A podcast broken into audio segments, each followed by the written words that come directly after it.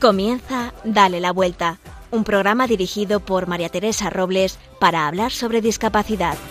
Estando contigo, estando contigo. El otro día oí una reflexión de Brené Brown, escritora estadounidense, que me hizo pensar. Nos hablaba de la diferencia entre la simpatía y la empatía. La empatía alimenta la conexión, nos decía. La simpatía te lleva a la desconexión. Esta reflexión me removió.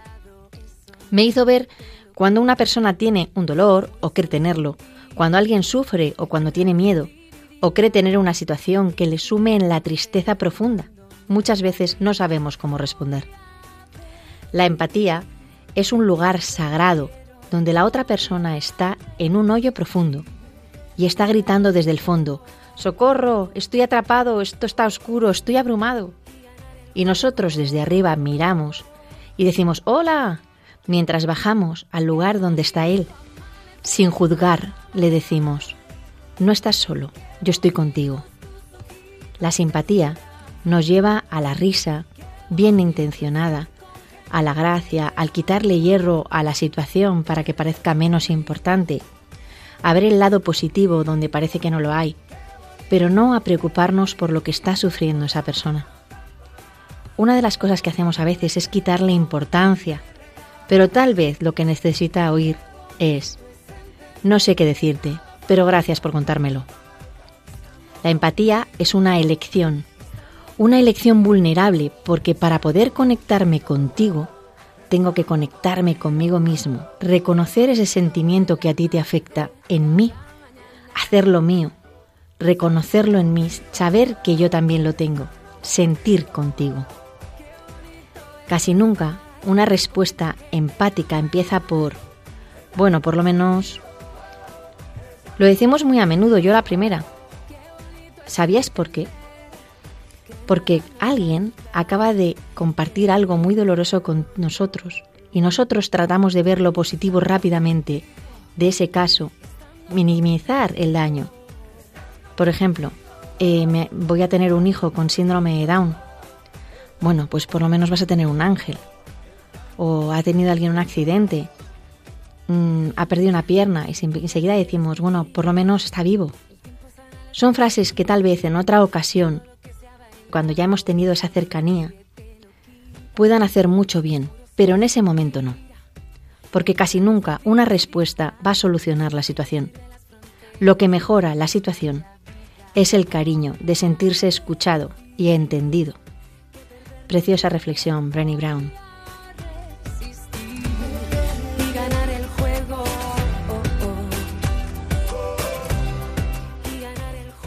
Y este programa no sería posible sin los colaboradores en producción Marimar García Garrido, en la lupa Irma Páez Camino, con la que hablaremos de la Fundación La ONCE. Virginia Morquecho y Carlos Barragán nos traerán las noticias más actuales. Nos pondremos en los zapatos de Cristina Villodas y Javier Rodríguez, padres de Yago, un precioso niño que tiene artogriposis, una enfermedad rara. Y no faltarán las anécdotas y curiosidades en la sección de ¿Sabías qué? que nos traerá Raquel del Barrio.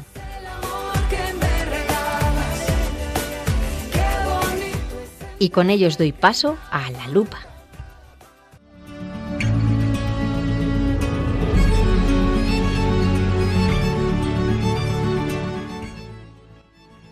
Buenos días, Irma, ¿cómo estás? Buenos días, María Teresa. Estoy deseando compartir contigo y con todos nuestros oyentes este espacio. La verdad es que a mí me pasa lo mismo. Además, estamos recibiendo muchos mensajes fe- felicitándonos por el programa y eso siempre es de agradecer. Sí, tenemos que dar las gracias a todas las personas que nos escuchan, porque sin ellos este programa no sería posible. Y dicho esto, ¿qué te parece si le contamos a nuestros oyentes el tema que vamos a tratar hoy? Es verdad, porque hablando, hablando se nos va el programa. Pues sí, vamos a centrarnos en el tema del día de hoy, que es la ONCE. Y para ello tenemos al otro lado del teléfono a Imelda Fernández, que es la vicepresidenta de Servicios Sociales de la ONCE. Buenos días, Imelda. Muy buenos días y un saludo para todos los oyentes. Nos alegra muchísimo tenerte aquí, Imelda, y, y estamos encantadas de contar contigo. El placer es mío y, y de compartir con, con vosotras este magnífico programa que dais a conocer tantas y tantas cosas. Imelda, eh, buenos días. Encantada de, días. encantada de saludarte. ¿Podrías describirnos brevemente qué es el Grupo Social 11 y qué organismos lo componen? Pues mira, el Grupo Social 11 es la suma de la 11, de nuestra 11, esa 11 que conocéis todos los ciudadanos, que nació allá en el año 1938, pues para dar servicios sociales y prestaciones y mejorar, en definitiva, la calidad de vida de las personas ciegas y deficientes visuales graves, gracias a, la venta de nuestros productos de juego, por aquellos entonces eh, la venta de nuestro, de nuestro cupón, de ese papelito rectangular que nos ha traído hasta aquí, y ahora de eh, otros juegos que se suman a ese, a ese cupón, eh, juegos responsables, sociales y seguros, que los ciudadanos eh, se acercan diariamente a nuestros 19.000 agentes eh, vendedores de, de ilusión, Madre mía. centinelas de la ilusión, que están en las diferentes plazas y pueblos de, de todas nuestras calles, de las ciudades, ¿no? Y gracias a esa eh, generosidad de los ciudadanos podemos prestar esos servicios sociales. En el año 1988 a, a nuestra ONCE se le suma la Fundación ONCE como cooperación con todo el sector de la, de la discapacidad, ¿no? Para procurar su inclusión en la sociedad y su normalización a través de la, de la creación de empleo para personas con discapacidad y también propugnando, como no, la accesibilidad universal para todas y para todos en todo lo que tiene que ver con, con los entornos, productos y servicios. Y luego ya, en el año 2014, pues nuestro grupo de, de empresas, Ilunion, que es eh, la suma de eh, ilusión, unión y, unidad que eh, demuestra a la sociedad que las empresas pueden ser compatibles teniendo una rentabilidad económica y una rentabilidad social. Eso es el Grupo Social 11 eh, muy breve, ¿no? La suma de nuestra 11, de Fundación 11 y de Ilunion. Y, y, Irma, ¿qué requisitos mm, se necesitan para poder afiliarse a la ONCE? Es decir, una persona, por ejemplo, con baja visión llega a la ONCE o es una persona que tiene que ser ciega total. Eh, ¿qué- ¿Qué es lo que se necesita para, para ser miembro de la ONCE? Pues mira, la ONCE cuenta actualmente con aproximadamente un centenar de oftalmólogos eh, que están en todos los eh, centros, ¿no? Que coincide con nuestras delegaciones territoriales y, y nuestras direcciones de zona y nuestros centros de la ONCE en toda España que, que nos ayudan, eh, oftalmólogos colaboradores que nos ayudan a hacer esos reconocimientos. Para que una persona pueda entrar en la ONCE, eh, los estatutos establecen como requisito que cumpla con al menos uno de estos dos requisitos, que, la, que su agudeza visual sea igual o inferior a 0,1 o que su, eh, su campo visual sea igual o inferior a 10 grados. Eso es el requisito para entrar en la ONCE. Eh, Agudeza visual, para que lo puedan entender nuestros eh, oyentes, agudeza visual es cómo ves las cosas, los objetos, la nitidez de la imagen de los objetos que, que tú ves. Y el campo, y el campo visual es eh, qué te entra dentro de, ese campo visual, ¿no? Puedes ver por una parte del ojo, eh, por la periferia, por el centro del ojo. Puede ser que tengas una agudeza visual y que el campo sea muy reducido, que tengas que mover la cabeza para poder, para poder. Entonces, esos son los requisitos que, se exigen que se- para cumplir para poder ser afiliado a, a la casa, de la que casi ya formamos parte 71.000 personas afiliadas. Madre mía. ¿Y para ingresar en la ONCE se hace un reconocimiento médico previo a todas las personas o, y este servicio es gratuito o tiene algún tipo de coste? Sí, para hacer el, para, para ver si una persona es eh, afiliada a la ONCE, lo primero que se hace es el reconocimiento médico, el reconocimiento oftalmológico por parte de esos colaboradores oftalmólogos que tenemos en, en, en toda España, con los que tenemos una, una vinculación eh, contractual, y eh, a partir de ahí se hace ese reconocimiento para ver si se cumplen con los requisitos que antes comentábamos y el, el requisito hay que el requisito del reconocimiento es indispensable es la puerta de entrada y se abona ese el importe del reconocimiento en torno a 32 euros y luego si esa persona porque hay una comisión eh, lógicamente los expertos son los oftalmólogos eh, una comisión de, de- que llamamos comisión de afiliación si esa persona cumple con el tema de los requisitos de agudeza y campo visual pues a partir de ahí es afiliada a la ONCE y se le devuelve, se le devuelve el importe que ha pagado previamente para hacer ese reconocimiento. Eh, la verdad es que está resultando súper interesante. Yo creo que para que los oyentes puedan eh, pensar todo esto que nos estás contando, vamos a poner una música que nos ayude a reflexionar sobre esto.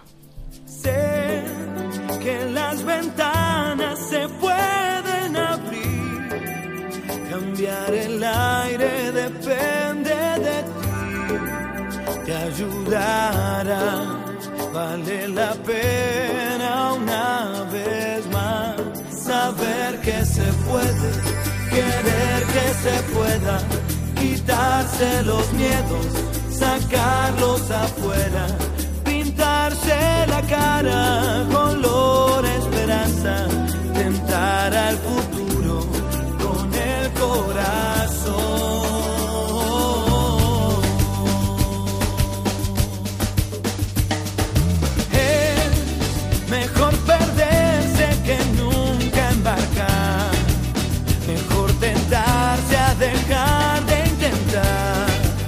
aunque ya ves que no es tan fácil empezar. Imelda, eh, ¿qué proyectos estás llevando a cabo actualmente?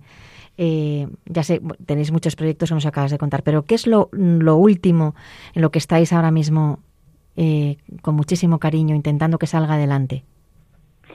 Pues mira, como tú bien dices, hay muchos proyectos. A mí hay uno que me gusta especialmente porque es el estar cerca, el estar cerca de todas las personas afiliadas. Le llamamos OnCerca. Este proyecto consiste en, ahora ha venido esta pandemia tan difícil y tan compleja que estamos viviendo y esto es complicado, ¿no? Y tenemos que hacerlo a través de llamadas telefónicas. Pero antes de la pandemia y este año 2022 lo queremos ya recuperar es el poder visitar anualmente a nuestra gente, a todos nuestros afiliados. ¿Para qué? Para estar cerca de ellos y para, sobre todo, detectar qué necesidades tienen en función de la ceguera o deficiencia visual que tengan. Pueden ser ciegos totales, pueden tener un resto visual y poder llegar a atender esas necesidades que, presenten las distintas personas afiliadas. Tratamos cada vez de llegar a más afiliados diferentes, distintos, a que puedan disfrutar ¿no? del conjunto de, servicios sociales que la ONCE pone para todas las personas afiliadas. ¿Por qué? Porque pueden tener alguna necesidad, no sé, a lo mejor de acceso al ordenador, ahora que las tecnologías se han convertido en algo también tan imprescindible ¿no? para, la vida diaria, o el poder salir a la calle con un bastón, enseñarles el uso, el manejo del bastón a, saber- a través del servicio de rehabilitación, o el conseguir un empleo tan importante ¿no? para conseguir la inclusión social. En definitiva, eh, lo que ponemos en marcha son nuestro modelo de servicios sociales para atender esas necesidades que tienen, pues para mejorar eh, la calidad de vida de las personas ciegas o deficientes visuales. Ujú. Imelda, y para todas estas personas, para que se puedan beneficiar de, de estas ayudas, ¿existe algún tipo de beneficio? Mm, ¿Qué es lo que, qué es lo que les dais? Mira, nosotros tenemos eh, cada yo, yo me gusta explicarlo muy muy gráficamente para que se pueda entender. Cada persona afiliada es una realidad y tiene unas necesidades y puede tener unas necesidades de educación, ¿no? Tenemos desde los niños pequeñitos, de empleo, de rehabilitación, eh, temas de ocio, de cultura tan importante, ¿no? Que puedan acceder pues a una actividad de animación, a una actividad de deporte, ¿no? Por todos los valores que el deporte, por ejemplo, aporta. Entonces, para poder acceder a, a estos servicios se diseña un plan individualizado a partir de las necesidades que tenga cada, cada persona afiliada. Y a partir de ahí, a partir de ahí, pues esos servicios sociales también hay un sistema de prestaciones, ¿no? Que pueden ser prestaciones económicas o materiales. Una prestación material, por ejemplo, es si a una persona, a una persona afiliada, tenemos que adaptarle el puesto de estudio, el puesto de trabajo, que para ir a su empresa, por ejemplo, o para ir a estudiar al colegio o al instituto, pues precise de un, por ejemplo, de, de una línea braille para que le lean braille lo que va saliendo en el ordenador o precise de una telelupa que le amplíe los caracteres, las letras para que los pueda ver, ¿no? Con su con su resto visual que tenga o prestaciones económicas.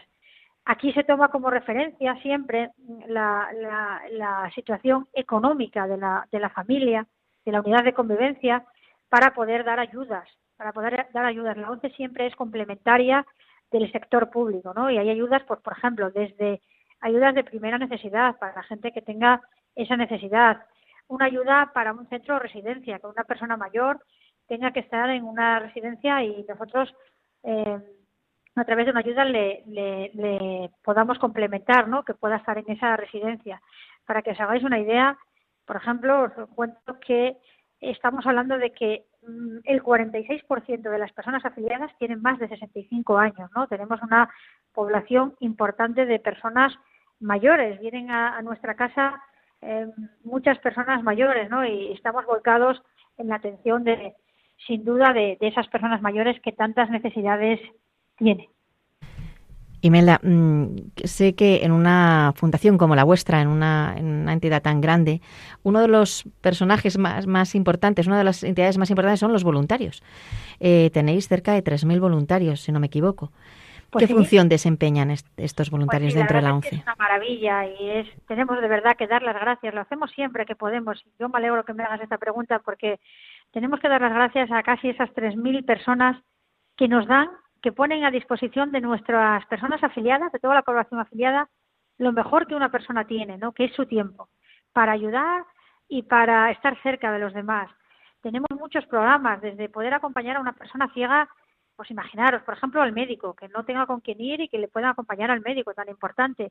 O, por ejemplo, la lectura de, de, del periódico o de, una, de un artículo de, de, prensa, de, de, una revista, tantas y tantas cuestiones, o que, o que podamos ayudar a, nuestros eh, niños, por ejemplo, a algunas actividades que puedan estar, aparte de las personas que organizan las actividades, personas voluntarias ayudando en algunas cuestiones.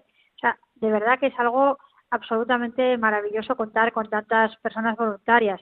Por ejemplo, mirar eh, cuestiones, eh, hay verdaderas historias de superación y verdaderamente importantes, ¿no?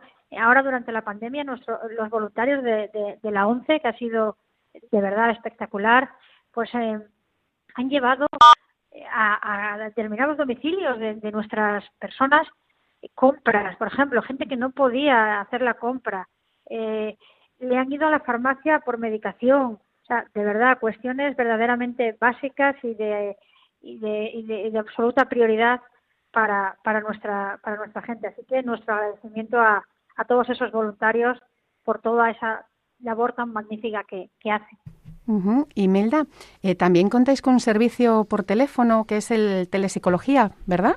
Sí, sí, sí. También tratamos de, de llegar, aparte de, nuestra principal misión es lógicamente dar los servicios de forma presencial, pero hay servicios que también vamos avanzando y los prestamos de forma telefónica. Imaginar ahora qué importante ha sido en este tiempo de la pandemia, además cuando no podíamos salir, estábamos confinados todos en nuestras casas, pues había mucha ansiedad, angustia, miedos y bueno, pues nuestros profesionales hacían esa labor tan magnífica porque a veces también, bueno, pues eh, es indispensable, ¿no? Eh, lógicamente llegar a todas las, las personas y la, la telepsicología pues ha sido muy importante para ellos, así nos lo han hecho saber cuando hemos hecho también una encuesta, un estudio para ver cómo se habían sentido en todo este tiempo de, de pandemia, porque para nosotros la prioridad es de verdad acompañarles, estar cerca de ellos y, y sobre todo pues eh, que, podamos llegar a cubrir las necesidades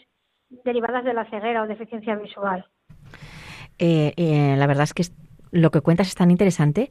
Eh, espero que esté quedando todo eh, muy claro para todos los oyentes, pero por si acaso quisieran mm, contactar con vosotros y, y pudieran, ten, pues porque se quieren ofrecer como voluntarios o porque quieren saber más sobre alguna información, eh, ¿dónde crees que deben, a dónde deben recurrir? ¿Página web, eh, teléfono? Por supuesto que sí, por supuesto que sí. Nosotros estamos encantados. La ONCE la ONCE cumple esa función social de, de, crear, ¿no? de hacer cada día una sociedad mejor, más justa, y lo hacemos posible gracias a, a, a, toda la ciudadanía, a toda la ciudadanía que día a día nos ayuda, nos compra esos, esos productos de, juego y nos hace posible hacer la, la, la labor que, que, hacemos. Estamos absolutamente agradecidos a, a, toda, la, a toda la sociedad, ¿no? Y, y por supuesto tenemos las puertas abiertas, eh, organizamos también actividades de de visitas en muchas ocasiones.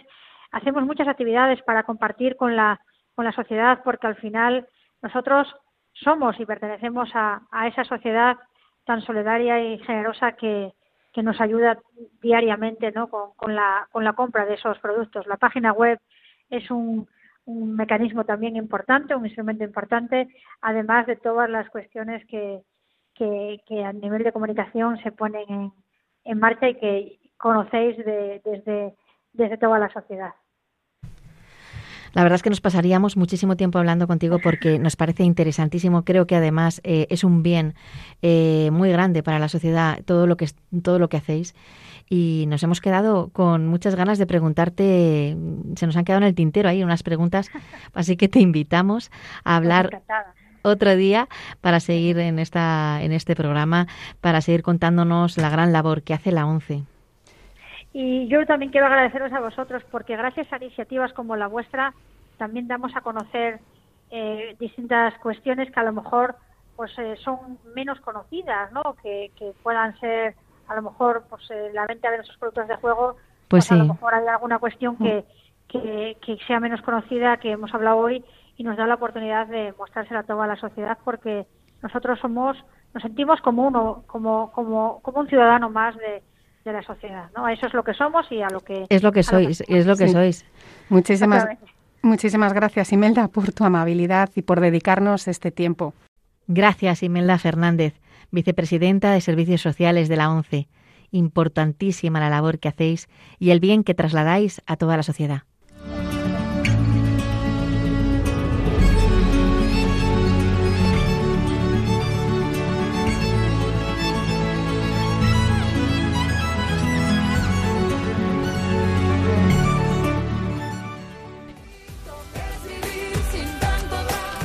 Si nos queréis hablar de vuestra fundación, asociación, trabajo o de vosotros mismos, siempre y cuando tengáis relación con el mundo de la discapacidad, este es vuestro espacio.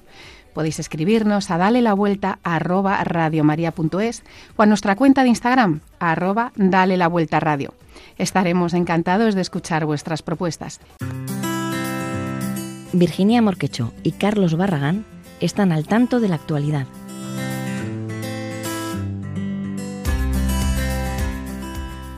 Bienvenidos y gracias por escucharnos un lunes más.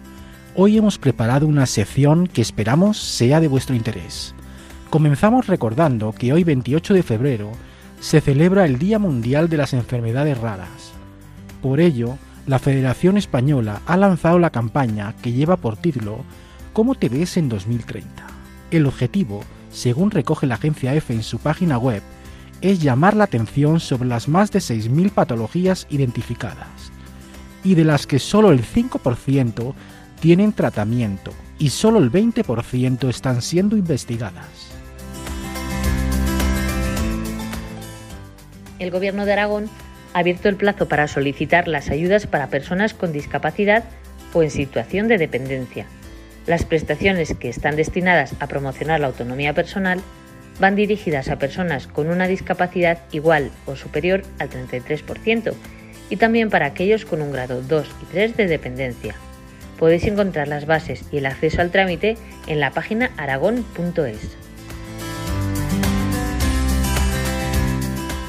El Ayuntamiento de Madrid ha abierto una oficina cuyo objetivo será favorecer la autonomía de las personas con discapacidad intelectual. Este centro, situado en el Parque de Aluche de la capital madrileña, está dirigido a ofrecer información, orientación y apoyo personal a las personas con discapacidad intelectual, según recoge la página web del ayuntamiento. La Asociación de Discapacitados Físicos de La Palma ha puesto en marcha el proyecto La Palma Accesible. La iniciativa tendrá una duración de cinco meses y, según recoge diario.es, el mapa web contará con iconos e imágenes que permitirán visualizar a través de los 14 municipios de la isla toda la información necesaria para realizar actividades de ocio y turismo de forma accesible. La Fundación UNED ha organizado las segundas jornadas sobre orientación para la inclusión educativa. Estas ponencias tratarán de dar respuesta a los desafíos que plantea la Ley de Educación, con el objetivo de garantizar la inclusión y el desarrollo del alumnado con necesidades educativas especiales, La matrícula se puede hacer en la página fundación.unet.es y las jornadas tendrán lugar en Madrid. Y para terminar, queremos contaros a todos aquellos a los que os guste el deporte que la Asociación de Deportistas con Discapacidad Granada Integra organiza la sexta carrera inclusiva churriana. El objetivo de esta carrera, que será el 19 de marzo en la localidad granadina, es recaudar fondos para crear un banco de préstamos de material deportivo adaptado a la discapacidad. El recorrido tendrá 10 kilómetros.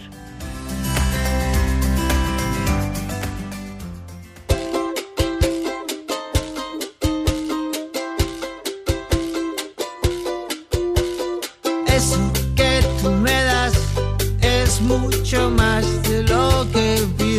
Eso que tú me das es mucho más de lo que te pido. Preciosa canción de Jarabe de Palo que habéis elegido. Hola, ¿cómo estáis? Cristina, Javier. Hola. Hola, ¿qué tal? Bienvenidos a- al programa. Eh, gracias por aceptar la invitación y gracias porque eh, nos vais a contar la parte más importante de, de vuestra vida, ¿no? Que es vuestra familia. Sí, Totalmente. Mm, eh, bueno, Cristina Villodas y Javier Rodríguez están en Radio María para, para hablarnos eh, del gran protagonista. Tenéis tres hijos. Eh, ¿Cómo se llaman?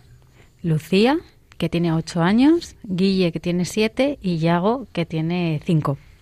Y nuestro gran protagonista es Yago. Yago, sí. El pequeñín. sí. Eh, eh, y Yago, eh, ¿qué es lo que tiene? ¿Por qué es nuestro gran protagonista? Contarnos un poco. Bueno, Yago nació hace cinco años eh, con 700 gramos. Mm, De repente su embarazo fue como súper silencioso y, y de repente vino, vino con prisa. eh, porque nació con menos peso del, bueno, mm, claro, con casi un kilo y medio menos, y nació con una enfermedad rara llamada artrogriposis, que es una enfermedad neuromuscular que le afecta, bueno, pues a, a todo su cuerpo y luego, bueno, ha tenido también temas musculares, eh, pulmonares, eh, también de corazón, que bueno, gracias a Dios eso poquito a poco va, va estando más estable. Y, y esta enfermedad rara, que es tan difícil de pronunciar, que hicisteis un eslogan eh, que, que decíais, ¿artrogue qué? Artrogriposis, para que todo el mundo aprendiera a decirlo, ¿no? Efectivamente. sí. Eh, Esta enfermedad rara, ¿en qué consiste exactamente? Contarnos un poco, Javier, en qué consiste eh, y cuántas personas tienen esta enfermedad. Bueno, esta enfermedad, la artrogriposis, todo R's, o sea, que no se va a pronunciar la R, le va a costar pronunciarla. El, digamos que, que- que el nombre completo es artrogriposis eh, múltiple congénita. Lo que pasa es que después existen 400, bueno, más de 400, ¿no? Sí, tipos de- tipos de artrogriposis distintos. Y en nuestro caso es la artrogriposis distal tipo 5. Eh, como muchas enfermedades raras, eh, y bien sabes, Teresa, el, el problema es que, entre otras muchas cosas, el diagnóstico tarda mucho en darse. Es más, creo que la media, si no me acuerdo mal, según FEDER, eh, supera los 4 o 5 años de vida hasta que Madre te dan el diagnóstico definitivo. Nosotros tuvimos suerte y el diagnóstico nos lo dieron al año y 10 meses aproximadamente. Eh, eh, hasta entonces teníamos, bueno, pues múltiples, eh, no enfermedades, bueno, múltiples diagnósticos, pero que no sabían cuál era el, el- el nombre completo, no tenían nombre y apellidos, por así decirlo. Y entonces, bueno, hasta que ya por fin dimos con, con la clave y, y era artrogriposis distal tipo 5. Entonces, ¿en qué consiste? Pues yo lo que casi mejor Cristina, que es la, la presidenta. Bueno, a ver, tiene contracturas por todo el Mm. cuerpo, pero no son contracturas al uso, que vas al fisio y te las curan, sino son Sí. crónicas y, y entonces necesitan un cuidado durante toda su vida. Eh, luego, además, él ha tenido hipertensión pulmonar, ha teni- tiene eh, temas eh, de- en los ojos, eh, mm, también tiene un botón Mm. gástrico porque mm, no, no consigue deglutir del todo bien, le, está, le ha costado, aunque vamos mejorando. Pero sí que llega a comer por la sí, boca. Sí, sí, sí. Ahora ya mm, casi, sí, conseguimos que coma. Es verdad que todavía con mucho puré, eh, un poquito de sólido. O sea, a él le gusta comer como los demás. Lo que pasa es que a los dos cucharadas ya se ha aburrido, entonces tenemos que empezar con el puré.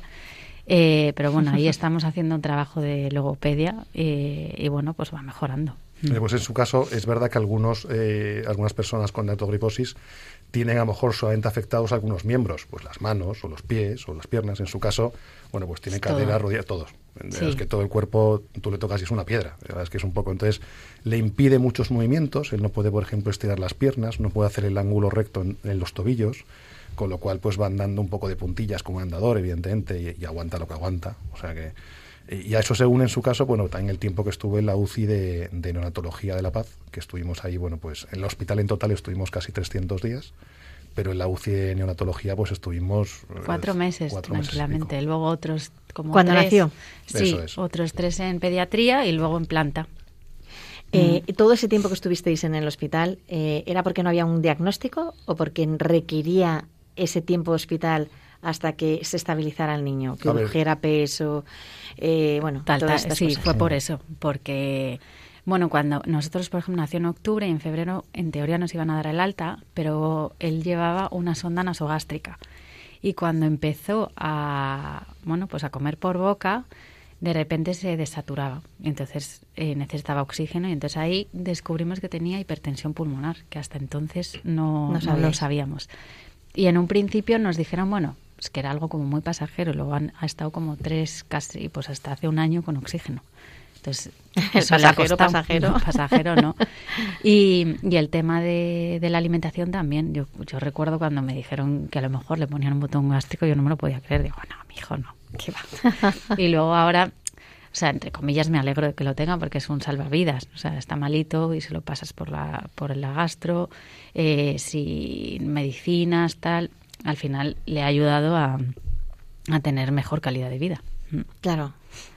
Eh, bueno, es un campeón. Eh, yo le sigo, para, el para aquellos que queráis conocerle, le sigo una cuenta de Instagram que tiene, que lleva, llevan sus padres, que se llama Sigue Nadando Yago y que, y que no os la podéis perder porque es la alegría de las cuentas de Instagram.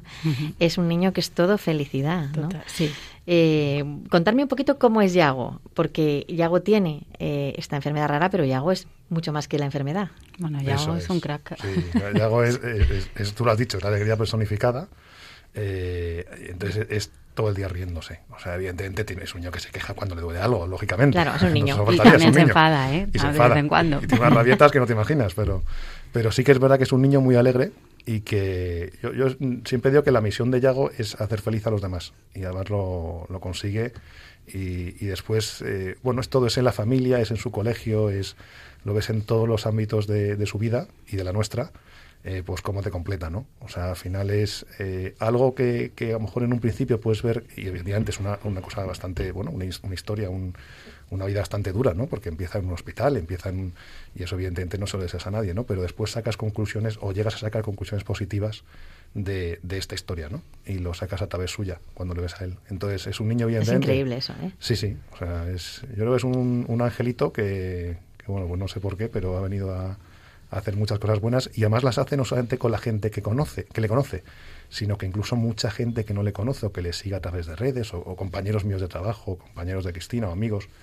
eh, Mm. te hablan de cómo a ellos les ha llegado a cambiar o a ver la vida de otra manera sin ni siquiera conocerle físicamente. O sea, es decir, entonces te das cuenta del poder que tiene un niño ahora de cinco años, pero que de, de la vida tan completa que durante cinco años ha dado, ¿no? Y que la, nos va a seguir dando, si Dios quiere, mucho tiempo. Es increíble, un niño tan pequeño eh, que pueda cambiar la vida de alguien, ¿verdad? Sí, Solamente sí. de una persona ya tendría un valor infinito, pero, Mm. pero ¿cuántas, mm, cuántas cosas habrá cambiado que ni Sí. siquiera se- sabréis, ¿no? Porque vosotros veis la punta del iceberg Totalmente. y, Mm. y eso es una preciosidad. Pero, ¿qué, qué ha supuesto Iago en vuestra casa? Porque tenéis otros dos hijos. eh, ¿Qué supone un niño con, una- claro, con una dedicación eh, muy especial y que además lleva mucho tiempo, requiere mucho esfuerzo? Eh, a lo mejor tener que ir a fisios, tener que ir a, a determinados. ¿Qué supone para el resto de la familia? A ver, a mí me cambió totalmente la vida porque mm, yo trabajaba en marketing y lo dejé lo he dejado a un lado y me he dedicado 100% a él, con lo cual pues pues a mí tal cual, según nació, me cambió la vida. Los hijos te cambian la vida, pero Yaguete aún más. Eh, y entonces, bueno, también entre comillas tengo el privilegio de poder dedicarme a mi familia, ¿sabes? O sea, que, que sí, que me cuesta, estoy todo el día liada. Eh, Además, eh, bueno, pues en un momento dado decidí hace un par de años eh, tomar la presidencia de la, de la Asociación de Artrogriposis, porque nosotros, entre comillas, gracias a Dios, podemos atender a Yago eh, y, y darle sus fisios, porque necesita fisio, necesita logopedia, necesita terapia acuática, también tem- tiene un tema de sensibilidad auditiva y le estamos haciendo también musicoterapia. Pero hay muchas familias que, que llegan los seis años, se acaba la atención temprana y no tienen recursos para seguir manteniendo todas las necesidades de sus hijos. Entonces, desde la asociación intentó eh, pues hacer llegar un servicio de orientación e información con una trabajadora social y luego intentar recaudar fondos para ayudar a financiar todas esas terapias que necesitan toda esta gente durante, durante toda su vida. Bueno, qué bonito y qué bonita labor la que hacéis desde la asociación, que tendréis que venir a hablar de la asociación en la lupa, Cuando que tenemos la sección de la lupa, claro. Eh, ya, como veréis, ya os he dicho otra vez. Sí, sí, sí, otra. encantados. Os lío enseguida. Eh, la verdad es que es una labor muy bonita, ¿no? El cuando uno eh, tiene una, bueno, tiene un, un problema que sacar adelante, porque aunque él no sea un problema, pero, pero sí que tienes el problema de buscar un fisio, de buscar la financiación y tal, Mm. el darse cuenta de que los demás también tienen y dedicarse a ayudar a los demás, ¿no? Qué, qué maravilla eh, lo que hacéis, ¿no? Lo, lo que saca de Mm. vosotros Yago, ¿no? Porque a lo mejor Sí, sí. esto nunca lo hubierais hecho si no hubierais tenido a Yago Pues en vuestra posiblemente familia. no. O sea, yo sí que es verdad que desde jovencita siempre he hecho voluntariado, pero no, no, no quizá tan intensamente. ¿Sabes? De decir, venga, ahí hay que, hay que lucharlo y trabajarlo. O sea, ¿Y vuestros hijos cómo ven a Yago? Pues, mm, ver, em, Lucía es como muy mami, le cuida un montón, eh, pero bueno, no dejan de ser niños y pues le ven como, un, como uno más. Y Claro, un hermano. Guille, que tiene siete, eh, le da mucha caña. Yo creo que madu- maduran, ¿verdad? Maduran Sí. antes de lo que les corresponde. O sea, es una, una cosa que decimos siempre, Mm. y es verdad que a lo mejor lo vemos más en la mayor, que es más mami, por así decirlo, pero que hace cosas de cuidado de su hermano, que bueno, pues aprende a ponerle el botón gástrico, la leche de por la noche, que Sí. él come a través de una leche que eh, va a una... eh, ¿cómo Sí, es? tiene una bomba de alimentación Eso, por la noche, porque como no tiene cinco años y sigue con 10 kilos, Claro. pasamos de ahí, pues necesita un refuerzo nocturno. Entonces, bueno, eh, pues hay que ponerse, hay que estar pendiente y tal. Pues mi hija Lucía más o menos sabe hacerlo. Domina la situación. Sí, sí. Sí, o cuando viene alguien a casa, a lo mejor si no estamos, se lo, se lo explica y dice, no, ahora hay que ponerle esto y ponerle lo otro. Tal. Entonces, o sea, que, que sí. Y Guille, pues le, cuando nosotros no miramos, le cuida mucho. Cuando miramos, se dedica más a trastear y a jugar y se lo pasan bomba. Claro, ¿sabes? claro, claro. Sí, sí. Como tiene que ser. Son los, como se mejores, tiene los que- mejores amigos. Claro. Y con los que con el que mejor se peleará, Sí, claro, sí. porque Sí, sí, sí. Esto es une donde mucho. Le, le saca todo el genio a Yago, ¿verdad? Cuando está con Guille es cuando sabe, ahí está. el- Totalmente. Y tenemos eh, una pregunta de Marimar García Garrido, que es una de nuestras colaboradoras que está en una silla de ruedas y no tiene voz ahora mismo, pero la voz la pongo yo. Ella hace la pregunta, es, es suya y yo solo pongo la voz. Y os dice lo siguiente.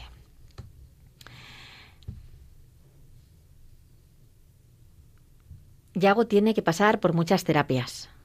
¿Qué tipo de ayudas recibís vosotros? A ver, nosotros ahora, bueno, a través de distintas fundaciones, eh, por ejemplo, la Fundación ADECO mm, nos ayuda con el tema de la logopedia.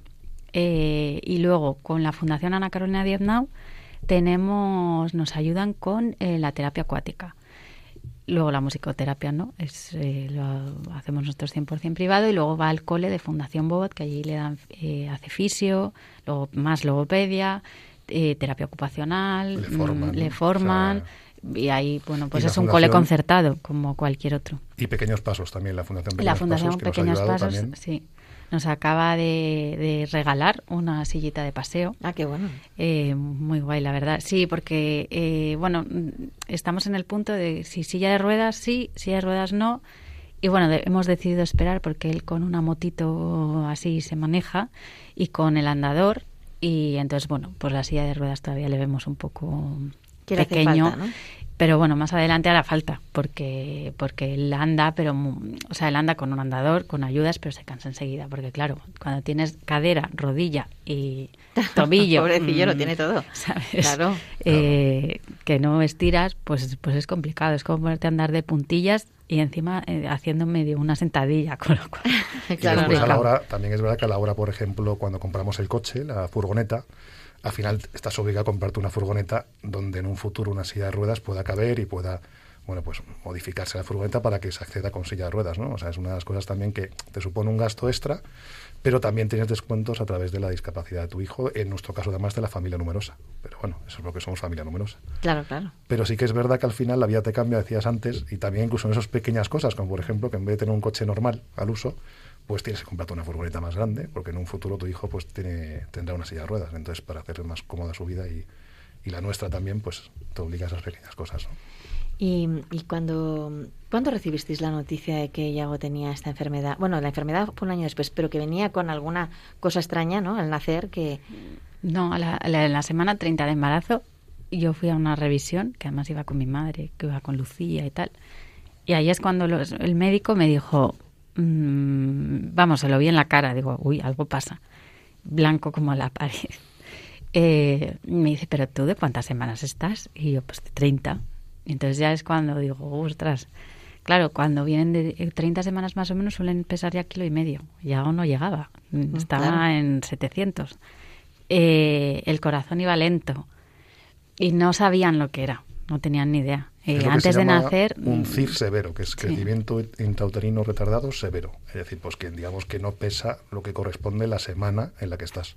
Sí. Y entonces el médico lo vio mm. enseguida, estábamos en otro hospital y nos derivó a La Paz. Nos dijo, oye, el mejor sitio es La Paz, tienes que ir allí, os hago una nota y con esta nota, oye, ingresáis inmediatamente y de manera urgente. Entonces, Y eh, a la semana nació Yago. Y no sabían, no tenían ni idea de lo que le pasaba. O sea, bueno, pues nació y al principio así, de primeras parecía solo algo como motórico. Y luego ya con el tiempo, o sea, nadie nunca nos sentó y nos dijo, tiene esto tu hijo. Fue como poco a poco, ¿verdad? Sí, iban diciendo- bueno, pasando cosas de... Iban di- diciendo diagnósticos. Oye, pues le hemos puesto una sonda nasogástrica, que, bueno, pues una sonda que va a la nariz y directamente, bueno, traspilórica era, ¿no? Que iba directamente al estómago para darle de comer. Eh, te enseñan un poco a manejarte en, los, en, en la- en las incubadoras de la UCI de neonatos.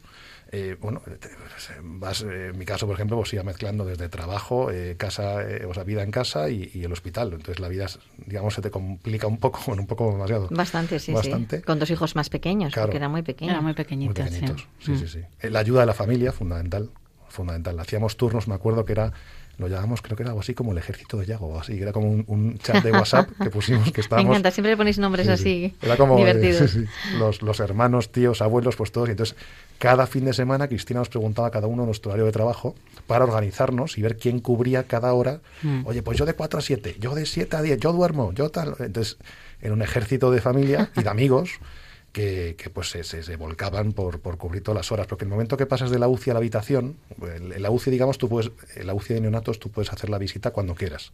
Puedes ir a las 2 de la mañana si quieres, como hicimos Mm. en Navidad, me acuerdo, después de hacer la Navidad nos fuimos con él y pasamos ahí la noche.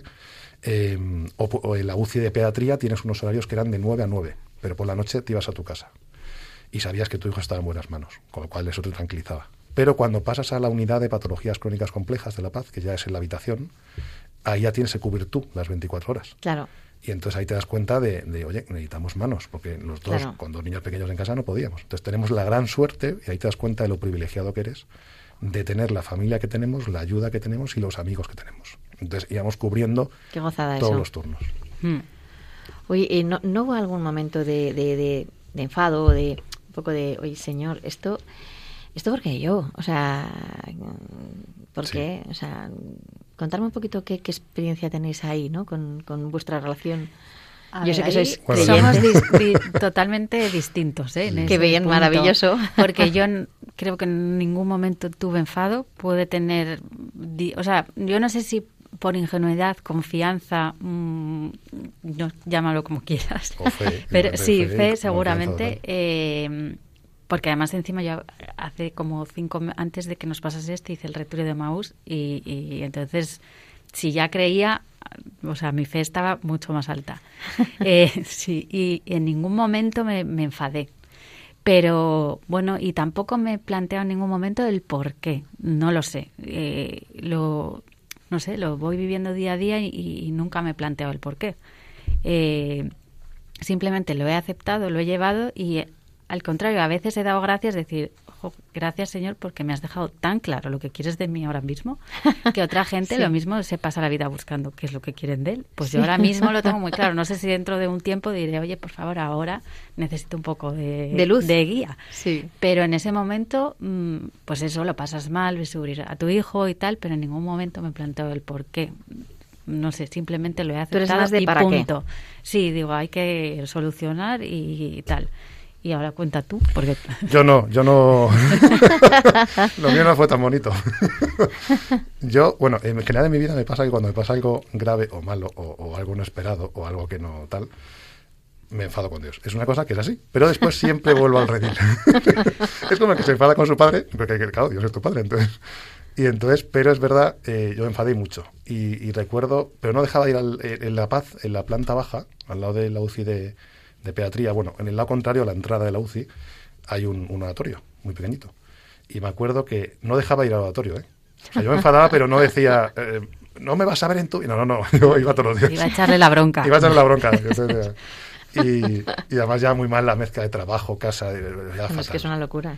Y, y después, bueno, pues eh, es verdad que yo le, le explicaba lo del iceberg. Yo le decía, yo sé que no voy a poder ver todo el iceberg, pero por favor, enséñame parte, ¿sabes? Le decía, o sea, esto tiene que tener un porqué.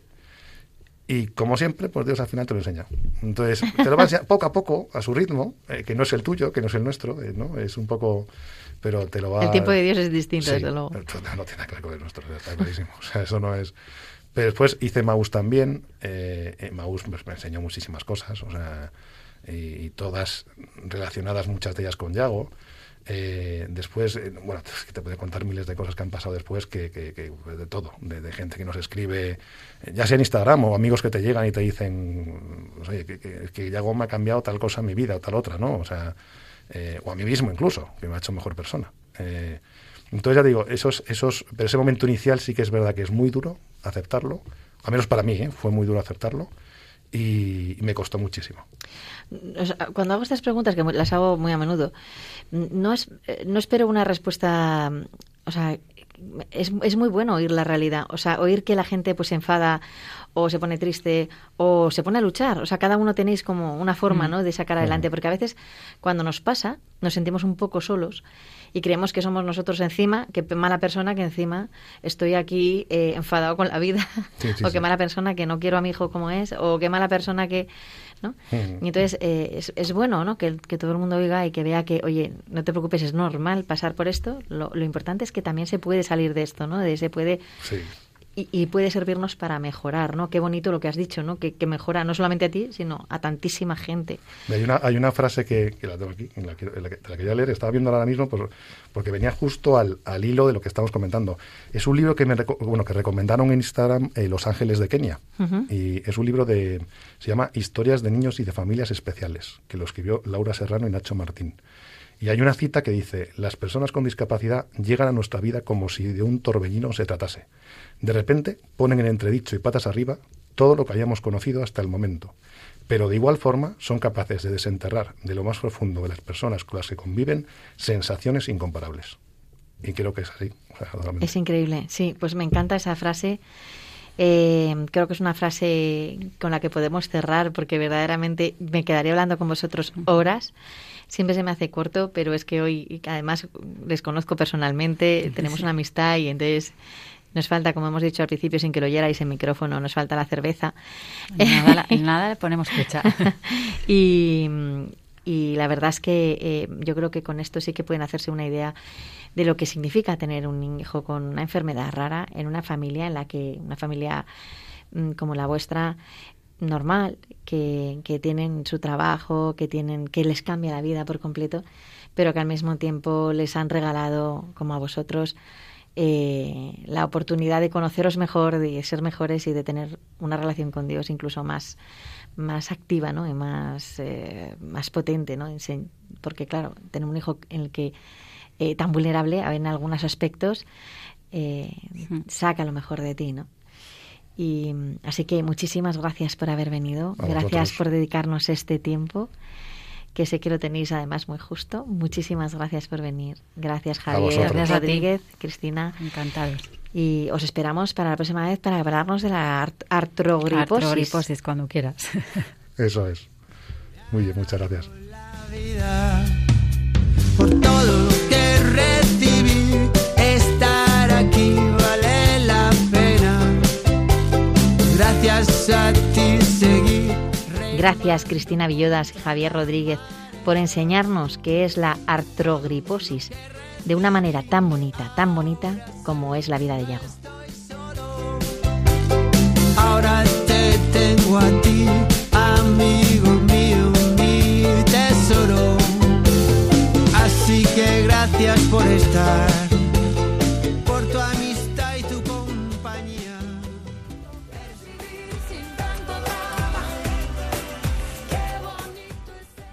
Y ahora os dejo con Raquel del Barrio para ver qué aprendemos en ¿Sabías qué?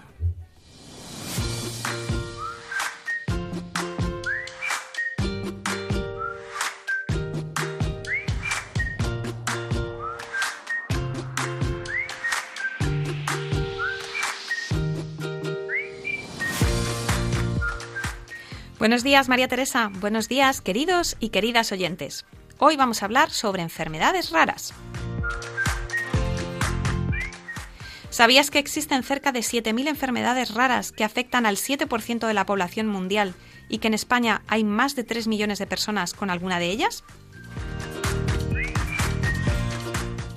Según la Federación Española de Enfermedades Raras, FEDER, las enfermedades raras o poco frecuentes son aquellas que tienen una baja prevalencia en la población.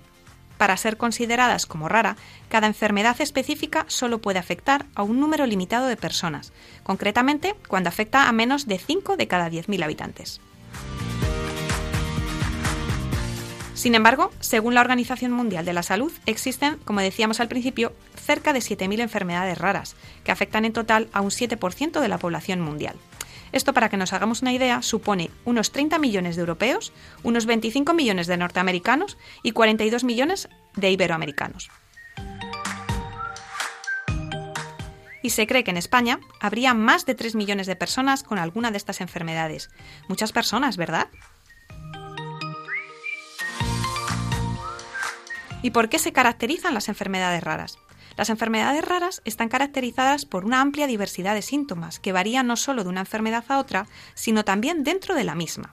Pues una enfermedad puede tener manifestaciones clínicas muy diferentes de una persona a otra. Las enfermedades raras son en su mayoría crónicas y degenerativas. De hecho, el 65% de estas patologías son graves e invalidantes y se caracterizan por un comienzo precoz en la vida, dos de cada tres aparecen antes de los dos años de edad, dolores crónicos, uno de cada cinco enfermos lo padecen, el desarrollo de déficit motor, sensorial o intelectual, en la mitad de los casos, que originan discapacidad en uno de cada tres casos. Entre las enfermedades raras también hay enfermedades auto- autoinmunes, determinados tipos de cánceres, enfermedades infecciosas poco comunes. Y además existen muchas enfermedades comunes cuyas variantes también son raras. ¿Y cómo es el diagnóstico de las enfermedades raras? Bueno, pues un paciente con una enfermedad rara suele esperar de media unos cuatro años hasta obtener un diagnóstico y en el 20% de los casos transcurren incluso 10 años o más. ¡Qué barbaridad! Durante este tiempo el paciente no recibe ningún apoyo ni tratamiento, en casi el 30% de los casos, o si lo recibe es inadecuado o, o bien su enfermedad se ha agravado como sucede en el 31,26% de los casos. Cerca del 50% de los pacientes tuvo que viajar fuera de su provincia debido a su enfermedad. De estas personas, el 40% se desplazó cinco veces o más en busca de diagnóstico o tratamiento, y el 17% no pudo viajar aunque lo necesitó. Y a esto hay que añadir que la cobertura de productos sanitarios por la sanidad pública es escasa, pues el 44% de los pacientes no tiene totalmente cubiertos los costes de los productos que necesitan para su enfermedad. De media, cada familia destina más de 320 euros a esta causa, entre adquisición de medicamentos y otros productos, tratamientos médicos, ayudas técnicas y ortopedia, transporte adaptado, asistencia personal y adaptación de la vivienda. ¿Y cuál es la situación de las personas con enfermedades raras actualmente? El 43% de ellas se sintió en algún momento discriminada, en alguna ocasión, debido a su enfermedad. Los principales ámbitos de discriminación se suelen dar en las relaciones sociales, en la atención sanitaria, en el ámbito educativo y en actividades de la vida cotidiana. Más del 80% de las personas con estas patologías, además, posee el certificado de discapacidad. Más del 80%. Una de cada tres personas dice que requieren más de seis horas diarias de apoyo en la atención personal. Estos pacientes necesitan ayuda para sus actividades diarias en la vida doméstica, en los desplazamientos o movilidad, y solo el 12,81% no necesita ningún apoyo. Las personas que suelen facilitarles esta atención suelen ser miembros de su familia, sus padres, sus hijos o incluso su pareja. El 10% de ellos dice haber perdido oportunidades laborales y otros han tenido que reducir su jornada laboral. Una realidad, la de las personas que padecen alguna de estas enfermedades, que urge atender y para la que la investigación es fundamental si queremos darle lo que realmente necesitan. En el próximo programa hablaremos sobre las fortalezas de las personas con síndrome de Down. No te lo pierdas. Si quieres que tratemos algún tema en particular en próximos programas, puedes escribirnos un correo electrónico a dale la vuelta Te espero en el próximo programa y que tengas un buen día. Adiós.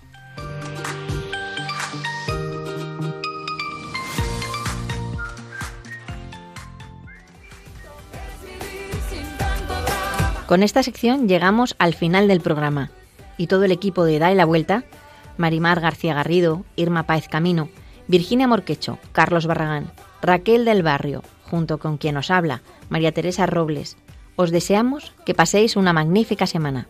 Y por supuesto os esperamos el día 14 de marzo a las 11 de la mañana. Si quieres volver a escuchar este programa o compartirlo, puedes hacerlo desde la página web www.radiomaria.es en el podcast de Dale la Vuelta. Y mientras, dale la vuelta a la discapacidad. Concluye así en Radio María, Dale la Vuelta, un programa dirigido por María Teresa Robles para hablar sobre discapacidad.